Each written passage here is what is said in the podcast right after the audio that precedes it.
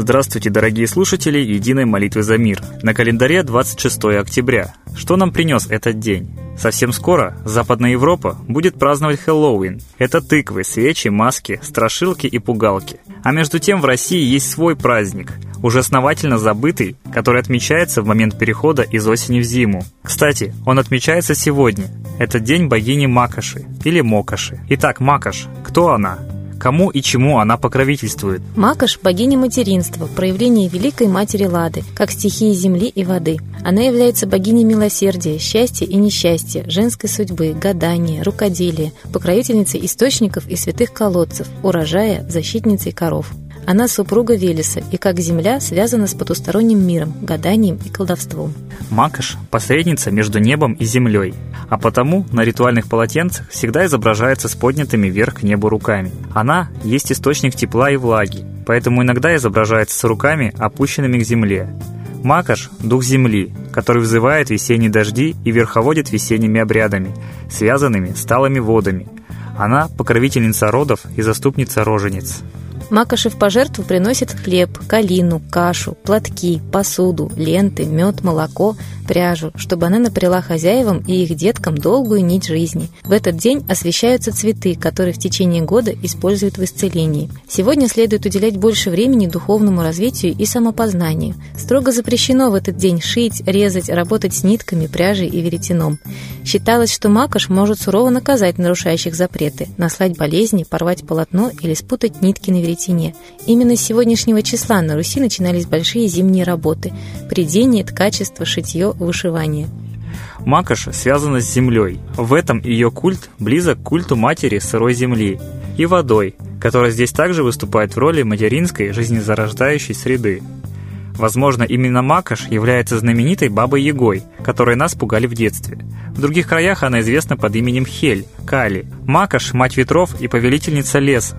Часто ее изображали на вышивках между двух лосих рожениц.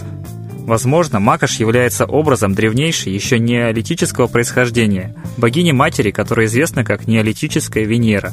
Древнейшая богиня несла как жизнь, так и смерть. Она имела большую голову, пышную грудь и широкие бедра, но изображать ее лицо было категорически запрещено. Давайте почаще обращаться к нашим предкам, к русским богам, к которым наши предки обращались за помощью и поэтому всегда были ими хранимы. Давайте почаще вспоминать традиции и культуру наших предков. Это даст нам силу и защиту. А теперь хотелось бы передать слово человеку, который всеми силами пытается возродить в нашей стране настоящие русские традиции, русскую культуру. Светлане Ладе Русь.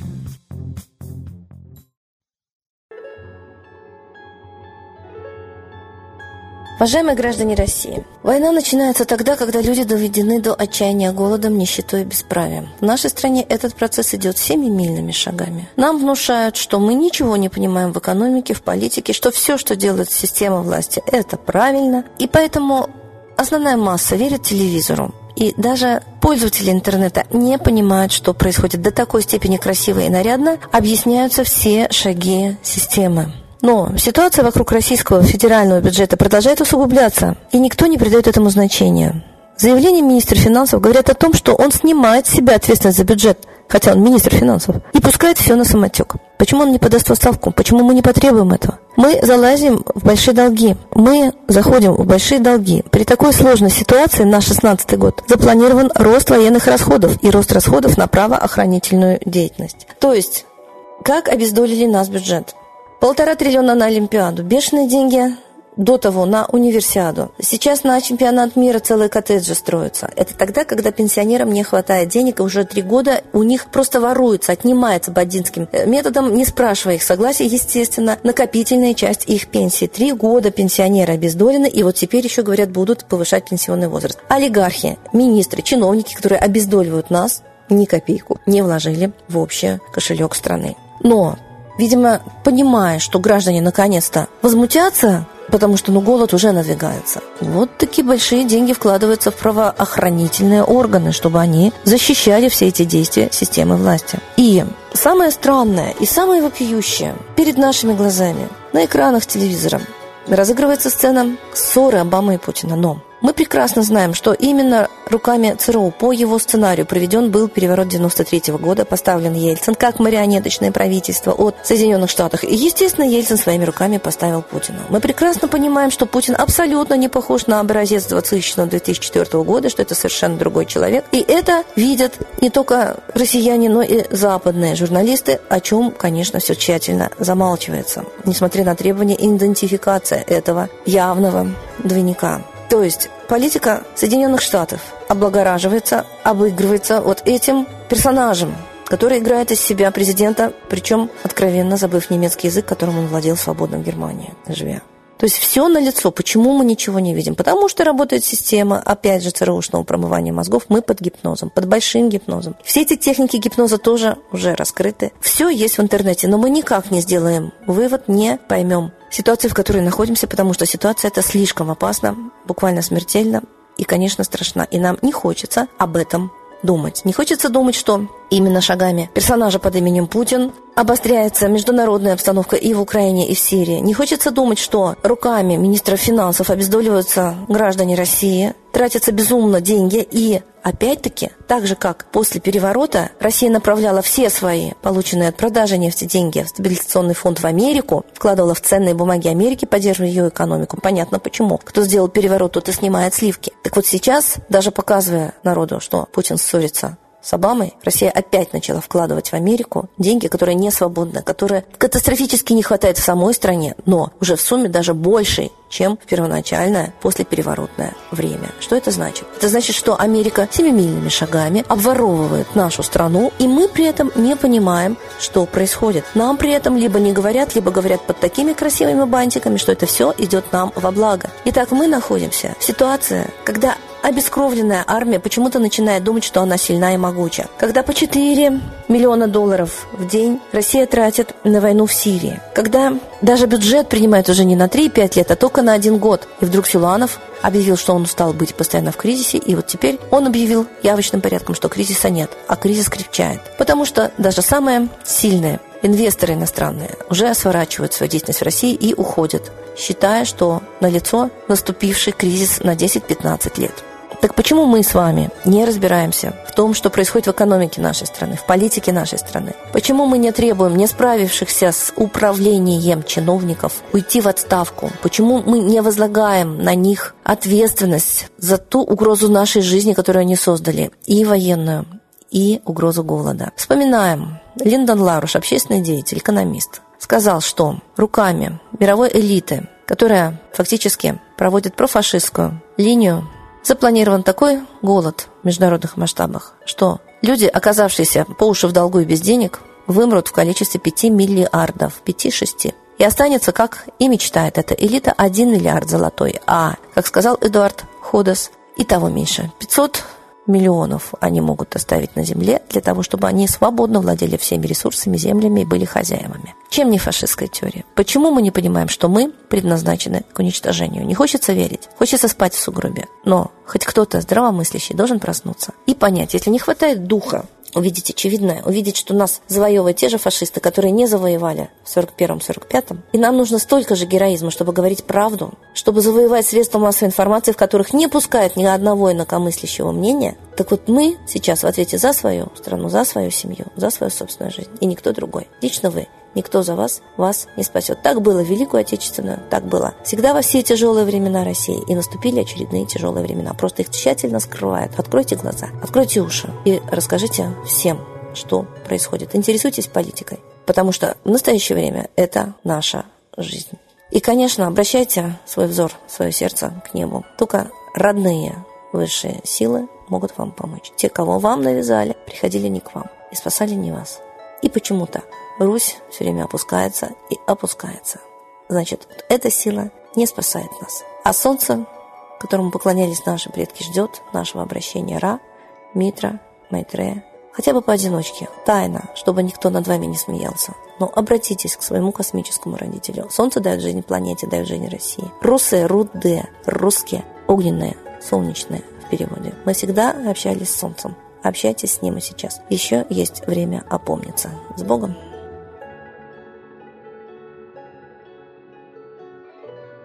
Спасибо Светлане Ладе Русь, а теперь торжественный момент – единая молитва за мир –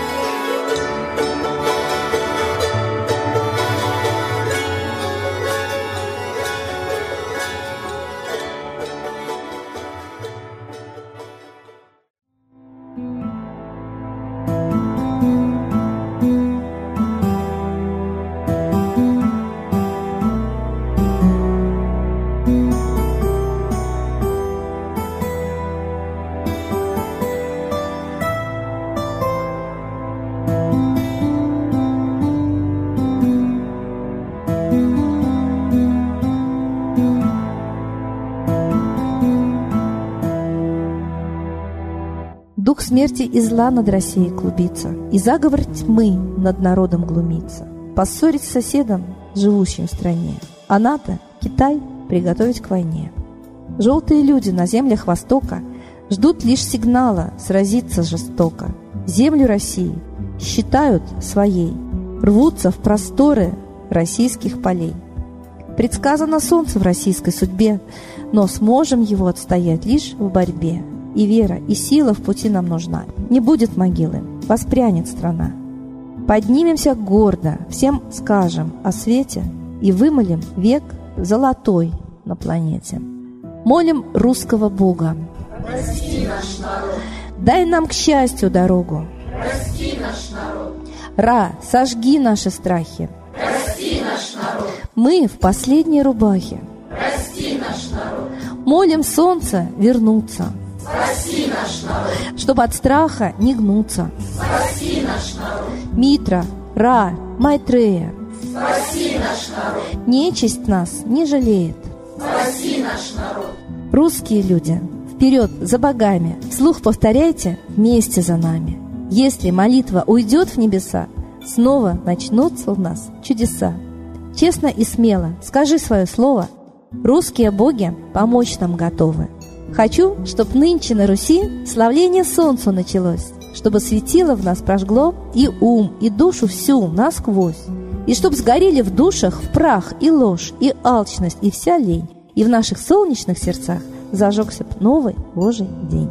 Я знаю, солнце помнит нас, и солнце Митры взгляда ждет. От тех, в ком лучик не угас, кто не забыл про небосвод, кто скажет Митре, я с тобой, я вспомнил предков высший дух с Майтреей связаны судьбой, и славить солнце станем слух.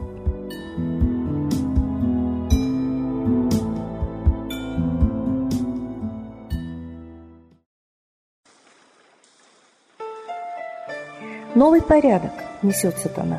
Миру готовы мор и война. Русские боги, спасите страну. Трусости, лени, простите вину. Митра родителем был нам небесным, стал он Майтреей, великим, известным. Слышит он русского люда мольбу, помощь нам шлет, коль идем на борьбу. Владыка Майтрея, нам помощь пошли, погибель убрать от планеты Земли. Твои легионы пошли нам с небес. Народы с мольбой ожидают чудес. Господи, разум народам верни. Вновь наступили тяжелые дни. Снова войска на готове стоят. Снова на смерть посылают солдат. Брат поднимается снова на брата. Мы в эгоизме и лжи виноваты. Верим предателям рода людского. Мир наш над пропастью гибели снова. Полный, тотальный контроль наступает. Карта раба нас свобода лишает.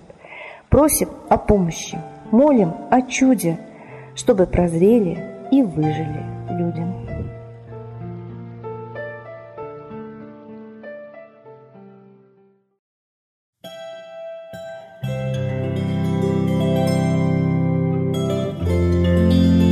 Спасибо всем, кто принял участие в единой молитве за мир, а мы ждем вас на следующей трансляции.